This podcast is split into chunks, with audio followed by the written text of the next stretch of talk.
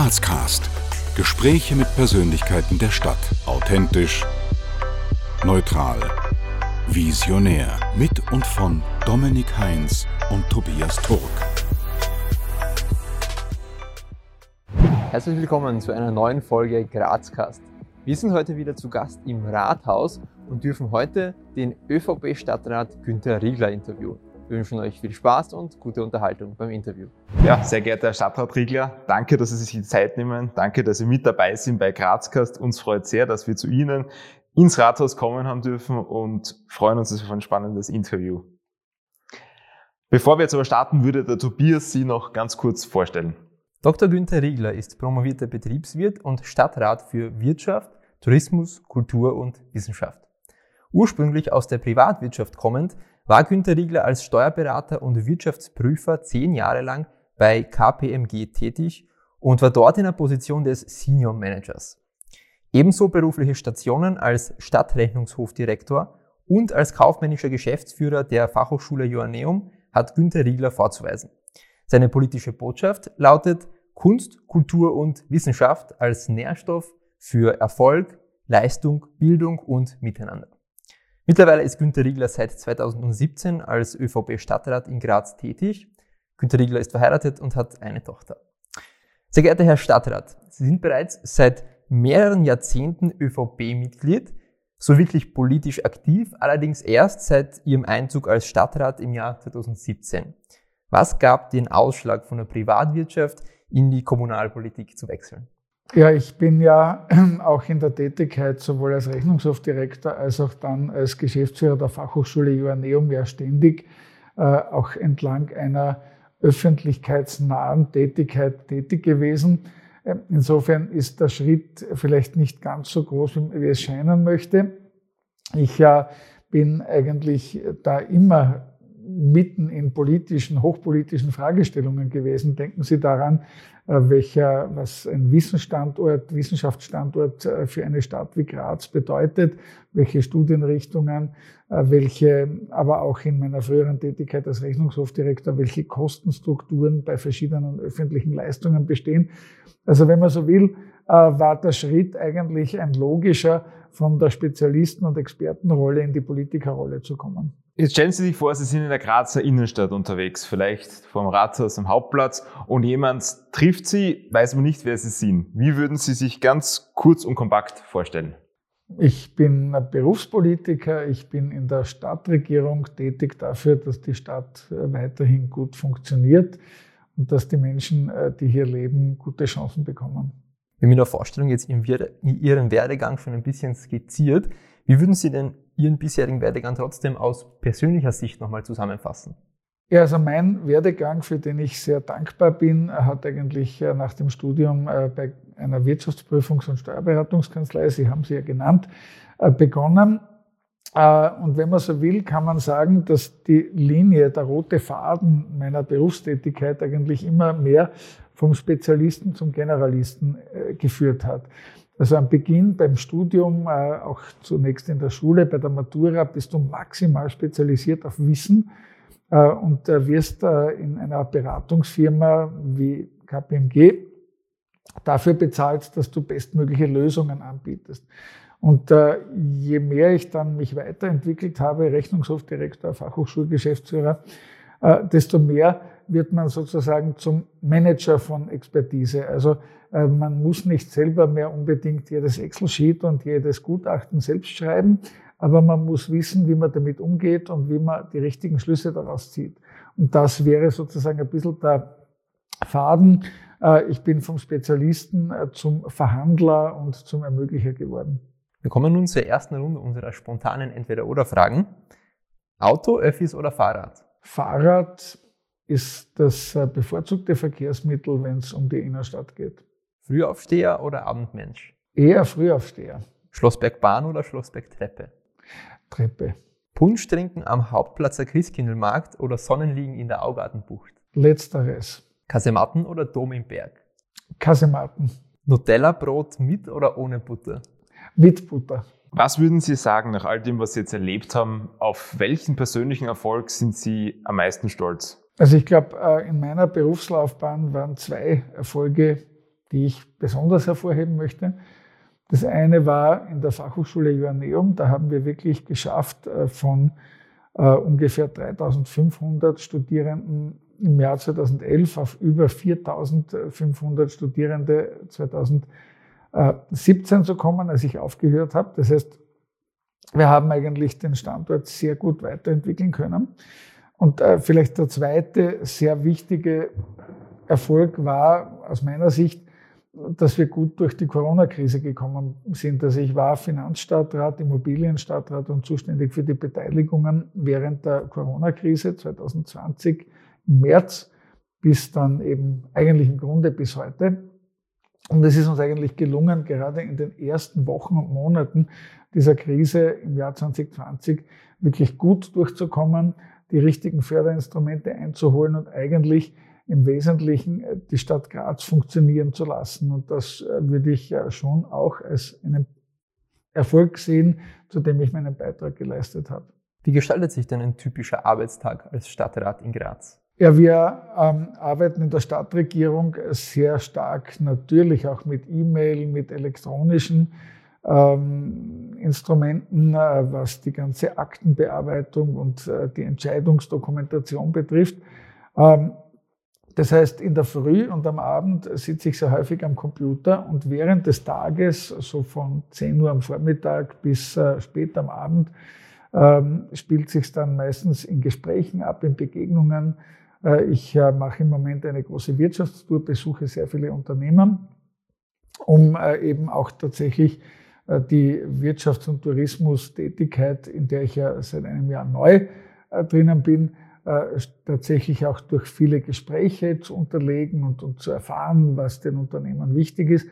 Das heißt, ich würde ungefähr sagen, zu 80 Prozent ist man äh, bei den Menschen äh, in Gesprächen und ähm, Diskussionen und zu 20 Prozent ist es äh, Schreibtischarbeit. Was würden Sie sagen, ist Ihre Vision als ÖVP-Politiker für Graz, vielleicht auch darüber hinaus? Ja, ich habe Graz kennengelernt. Da waren wir in meiner Kindheit äh, eine Stadt, die in einer Randlage war. Wir waren im Osten Ungarn, im Süden Jugoslawien. Und äh, die Stadt Graz hat sich eigentlich in diesen letzten 20, 25 Jahren extrem positiv entwickelt. Aus meiner Sicht waren dafür zwei Faktoren entscheidend. Einerseits der EU-Beitritt Österreichs und andererseits das Kulturhauptstadtjahr 2003. In diesen Jahren und danach hat die Stadt Graz einen enormen Aufschwung äh, genommen. Wir haben alleine im Vergleich zwischen damals und heute rund 80.000 Einwohner mehr. Wir haben einen gewaltigen Expansionserfolg, was Unternehmen und Arbeitsplätze betrifft und sind eben ein sehr gefragter Lebensraum. Und wenn man so will, ist es meine Kernvision äh, als äh, Stadtpolitiker, als Mitglied der Stadtregierung, diesen Erfolg zu perpetuieren, dafür zu sorgen, dass wir weiterhin Wissenschafts-, äh, Innovationsstadt sind und dass wir weiterhin bestmögliche Lebenschancen den Menschen bieten, die hier leben.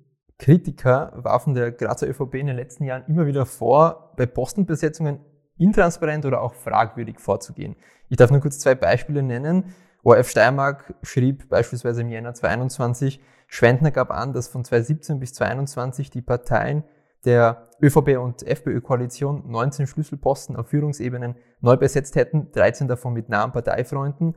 Oder auch die kleine Zeitung schrieb Februar 2020, KPÖ ätzt über Nagel-ÖVP, 38 Prozent bei der Wahl, 90 Prozent der Posten. Was entgegnen Sie diesen Vorwürfen?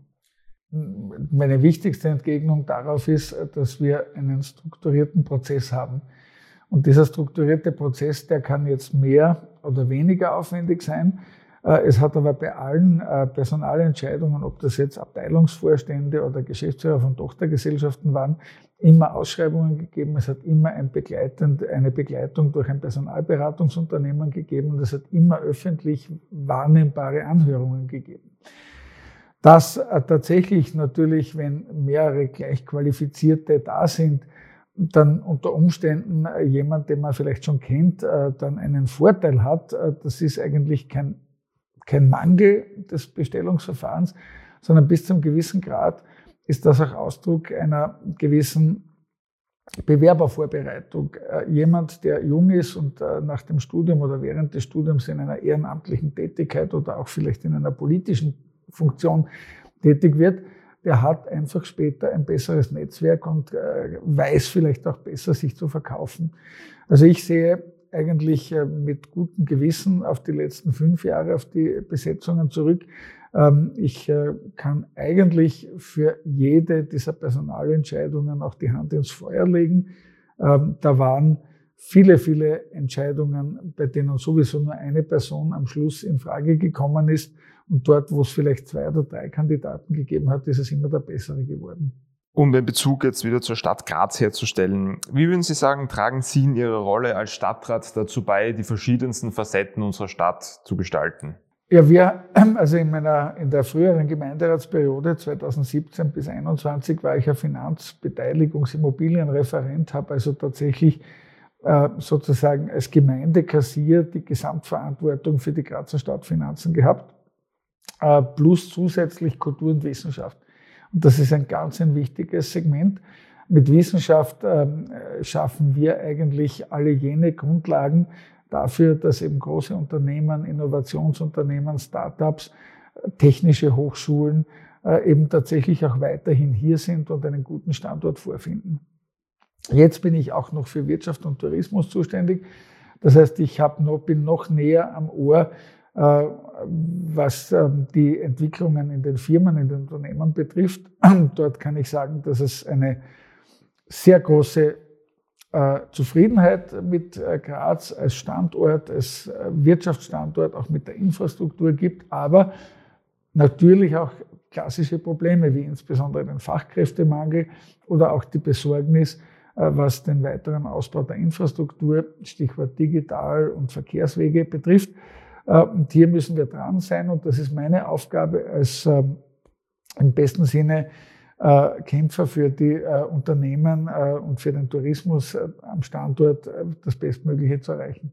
Dann würden wir jetzt zur zweiten Runde der spontanen Entweder-Oder-Fragen kommen. Bitte sehr. Oder Sturm? Sturm. 80-10 oder 80-20? 80-10, wobei ich 80-20 aufgewachsen bin, aber jetzt auf 80-10 gelandet bin. Bier oder Wein? Eher Weintrinker. Aufsteigern oder Grazathlon?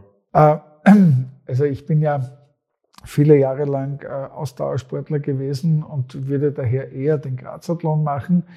Allerdings ähm, bin ich äh, in den letzten Jahren vom Laufen weggekommen und bin jetzt sehr stark am Fahrrad unterwegs. Insofern weder Aufsteiger noch Grazathlon. Blabutsch oder Schöckel? Beides. Also da kann ich mich wirklich beim besten Willen nicht entscheiden. Für Everyday ist es der Blabutsch, für einmal in der Woche ist es der Schöckel. Und der oder das Teller?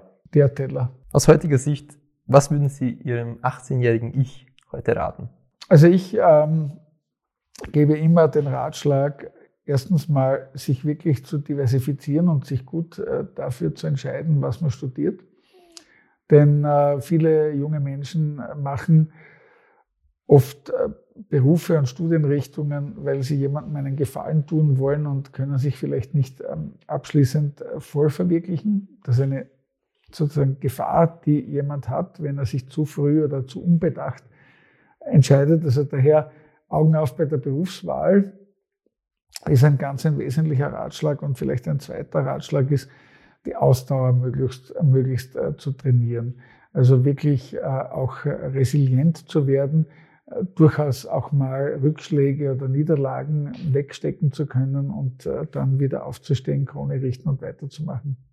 Vielleicht sprechen wir jetzt auch noch einmal das, ich sage jetzt einmal, politische Klima in Graz an. Es ist ja jetzt so, dass ähm, seit etwas mehr als 100 Tagen die neue Regierung im Amt ist und medial hat man auch von Ihnen schon die eine oder andere kritische Stimme gehört. Da jetzt die Frage, wie läuft die Zusammenarbeit, beziehungsweise wie ist das Verhältnis zu Bürgermeisterin K? Ist eine überparteiliche und ideologiebefreite Zusammenarbeit denn möglich? Ich glaube schon. Persönlich gibt es sowieso kein Problem. Also ich kenne die LKK schon seit 2004, äh, glaube ich, und damals war sie noch Gemeinderätin. Ähm, und ähm, auch ähm, die anderen äh, Parteien in der Stadtregierung sind eigentlich seit vielen Jahren persönlich vertraut. Das ist äh, nicht der entscheidende Punkt. Der Punkt ist, dass Politik immer in der Prioritätensetzung besteht. Und sie können eben nicht beides gleichzeitig, sie können kein sowohl als auch, sondern sie müssen sich oft in der Politik entscheiden. Und da stehen wir, stehe ich, äh, steht äh, mein Team äh, eben für einen Weg, der sehr stark unternehmensorientiert, arbeitsplatzorientiert, chancenorientiert ist und ähm, tendenziell auch den Begriff leistungsorientiert würde ich hier verwenden. Und ähm, natürlich ist es so, dass wenn man auf der anderen Seite äh, Kollegen in der Regierung hat, die tendenziell eher die Sozialleistung im Vordergrund sehen und vielleicht auch die Reduktion von äh, Mobilität, von Verkehr, auch die Reduktion von Bautätigkeit sehen, dann gibt es sozusagen da einen natürlichen Interessensgegensatz. Und ähm, ich äh, bin der festen Überzeugung, dass es uns gemeinsam gelingen wird in der Regierung, dass wir da zu einem guten Kompromiss kommen, äh, bei dem wir dann nicht am Schluss lauter Verlierer haben. Also insofern äh, bin ich schon der Hoffnung, dass viele Dinge, die jetzt in den nächsten Jahren zu entscheiden sein werden, letzten Endes konsensual dann in einer guten Prioritätenreihenfolge geschehen können. Ich würde Ihnen jetzt einen Satz vorlesen, den Sie bitte vervollständigen. In den kommenden Jahren wird es für die Stadt Graz wichtig sein, dass wir den Weg als Bildungs- und Wissenschaftsstandort mit einer auch Bereitschaft, die Infrastruktur auszubauen, weiter fortsetzen. Das Ziel von Grazcast, von dem, was wir hier tun, ist es nicht nur so spannende Persönlichkeiten der Stadt wie Sie vorzustellen, sondern unseren Zuseherinnen und Zuhörern auch die Möglichkeit zu geben, mit diesen Persönlichkeiten vielleicht etwas leichter in Kontakt zu kommen. Und daher die Frage an Sie, wie kommt man mit Ihnen ins Gespräch? Ganz leicht. Äh, wir haben äh, als Stadt Graz und als Stadtregierung natürlich eine Webpräsenz www.graz.at, Politik, also slash Politik. Sie können mich dort direkt erreichen, sowohl mit Telefonnummer als auch mit E-Mail-Adresse äh, stadtrat.riegler.stadt.graz.at. Und ich bin eigentlich sehr gut und sehr leicht erreichbar. Wir bekommen täglich dann auch Anfragen herein, ähm, alle Regierungsmitglieder. Ähm, und äh, eigentlich ist es so, dass ich täglich hier im Rathaus bin und äh, möglichst versuche, auch schon für die nächsten Tage oder spätestens für die nächste Woche entweder einen Rückruf oder gar einen persönlichen Termin zu vereinbaren. Also äh, am leichtesten geht sicher übers Internet. Welche Botschaft würden Sie jetzt schon gegen Ende hin unseren Zuseherinnen und Zuhörern mit auf den Weg geben? Also die zentrale Botschaft ist, dass wir als Stadt Graz, äh, glaube ich, die große Chance haben, einen Erfolgsweg, den wir in den letzten 20 Jahren gegangen sind, fortzusetzen. Mit Arbeitsplatzchancen, mit Bildung, mit Wissenschaft, aber auch äh, mit einer ausgewogenen Balance zwischen einerseits äh, Verkehr und, und Bauwesen, aber gleichzeitig auch äh, der Ermöglichung von Chancen. Und ich darf eigentlich allen Grazerinnen und Grazern die Hoffnung geben, dass wir gut weiter durch die nächsten Jahre kommen werden. Und auch wenn wir von manchen Krisen, wie zuletzt jetzt äh, der Krise in der Ukraine oder der Covid-Pandemie zwischenzeitlich bedroht sind, es geht gut weiter und es wird alles besser. In diesem Sinne sagen wir danke für das Interview. Es war sehr spannend. Danke für die ganzen Einblicke und wir freuen uns auf ein Wiedersehen. Danke sehr. Dankeschön. Ja, das war's mit unserer Folge mit Stadtrat Günter Riegler. Wir hoffen, die Folge war interessant für euch und ihr hattet auch gute Unterhaltung. Wir würden uns freuen, wenn ihr uns Feedback da lässt, kommentiert, liked, shared, aber uns auch äh, kritisiert und vor allem weiterhin verfolgt auf Social Media. Bis zum nächsten Mal bei Grazcast. Wir danken euch fürs Abonnieren, Kommentieren und Teilen. Bis zum nächsten Mal bei Grazcast.